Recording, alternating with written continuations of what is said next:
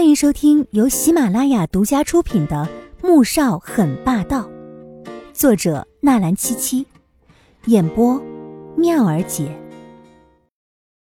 第五百零三集。飞机上，穆萧寒看着正捧着一本诗集轻声阅读的黄天武，眼底是化不开的温柔。只是再次转向窗外时，却变得深沉寒冷。长房明摆着不想参与总统竞选，说的好听点是要维护公平公正、效忠国家国民，实际上，不过是怕赌输了遭殃罢了。党权之争向来是无法避免的，穆家想做到出淤泥而不染，不惜牺牲三房，那也得看他答不答应。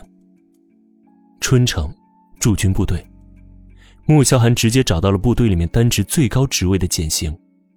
军政处，穆萧寒将手中一叠资料放在简行面前。简行看着这位恩师的侄儿，眼底闪过了一抹犹豫，却还是拿起了资料。很快，他便瞪圆了眼睛：“这些资料从哪儿弄到的？可靠吗？”简上尉不是一直愁着不能再升一级吗？现在我可是送了一份好礼过来。穆萧寒笑了笑，端起面前的茶水喝了一口。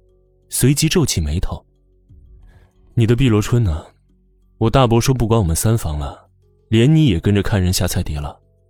哎，你别不识好歹啊！这可是我相好的从云城带来的黑茶，他亲自从百年老树上摘下的，我自己都舍不得喝，你还嫌弃？哼，你这品味，我这品味怎么了？品味独特，不过你开心就好。穆萧寒笑过之后。这才指着他手中的那些资料，敢吗？简航啪的一下将资料放在桌上。什么叫敢不敢？只要这事是真的，那就是叛国罪。说完之后，眼底绽放出了一道兴奋的金光。不怕我大伯那边追究？穆萧寒看着他，目光闪过一道锐利又怀疑的光芒。妈的，这年头要是怕这个怕那个，还搞什么搞？有机会就得把握住。简航是典型的军人，激动的时候就喜欢爆粗口。穆萧寒离开之后，简航看着那份资料，眼底闪过一道冷光，随即走出办公室，立即去国都。此时车上，易灵看了一眼后视镜，问出了心底的担忧：“boss，简航真的会管这件事情吗？”“ 哼，他又不是吃饱了撑的，当然不会管。”穆萧寒看向车窗外面，淡淡的说道：“他不会管，国都会管。简航是大伯一手提拔上来的，这种事情，他就算是想立功，也一定会事先知会那边。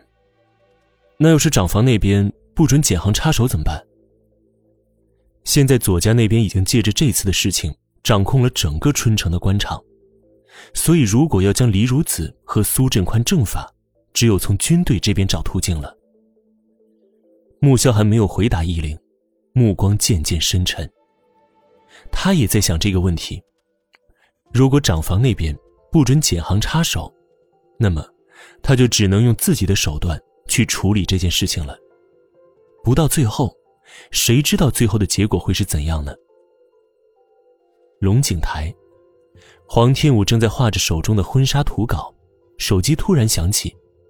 他看着号码是小张打来的，不由皱起眉头，却还是接通了。蒂娜姐，最近你怎么来上班啊？怎么了？哦，没什么，我是想问你稿子画的怎么样了。我现在在公司，每天也没什么事儿做，不如让我帮你打板吧。嗯，好啊，明天我去公司把图稿交给你。哎呀，不用明天了。我现在就在龙井台对面的咖啡馆里面呢，不如你现在拿出来交给我。”小张声音急切的说道。黄天武的目光骤然变冷，声音却还是一如平常的温柔。“哦，行啊，你在那里等我吧。”挂了电话，小张看向对面的左印，神情带了几分讨好。“左先生，迪娜姐马上就过来了。”这是你的报酬。左印将一张支票放到了小张面前，小张却没有接，而是红着脸看向左印，鼓起勇气表白道：“嗯，左先生，我不是为了钱，我一直都很仰慕您。”左印发出一声轻笑，他又怎会看不出小张的心思呢？也正是因为这样，他才会轻易的说动小张替自己监视穆萧寒和黄天武。只是这世上喜欢他的女人那么多，难道他都要回应吗？小张，钱收下吧，别的心思就不要有了。毕竟接下来还需要他做一些事情，话不能说绝了。小张的脸色猛然一白，咬紧嘴唇，愤愤的说道：“左先生。”狄娜姐都对您做出这种事情了，你难道还想娶她吗？左英的目光骤然变冷，淡淡的扫了一眼小张。不娶她，难道娶你？不是，我我只是，左先生，我可以不要名分的。小张的脸红了起来，却是一副义无反顾的坚决。本集播讲完毕，感谢您的收听。记得点赞订阅哦。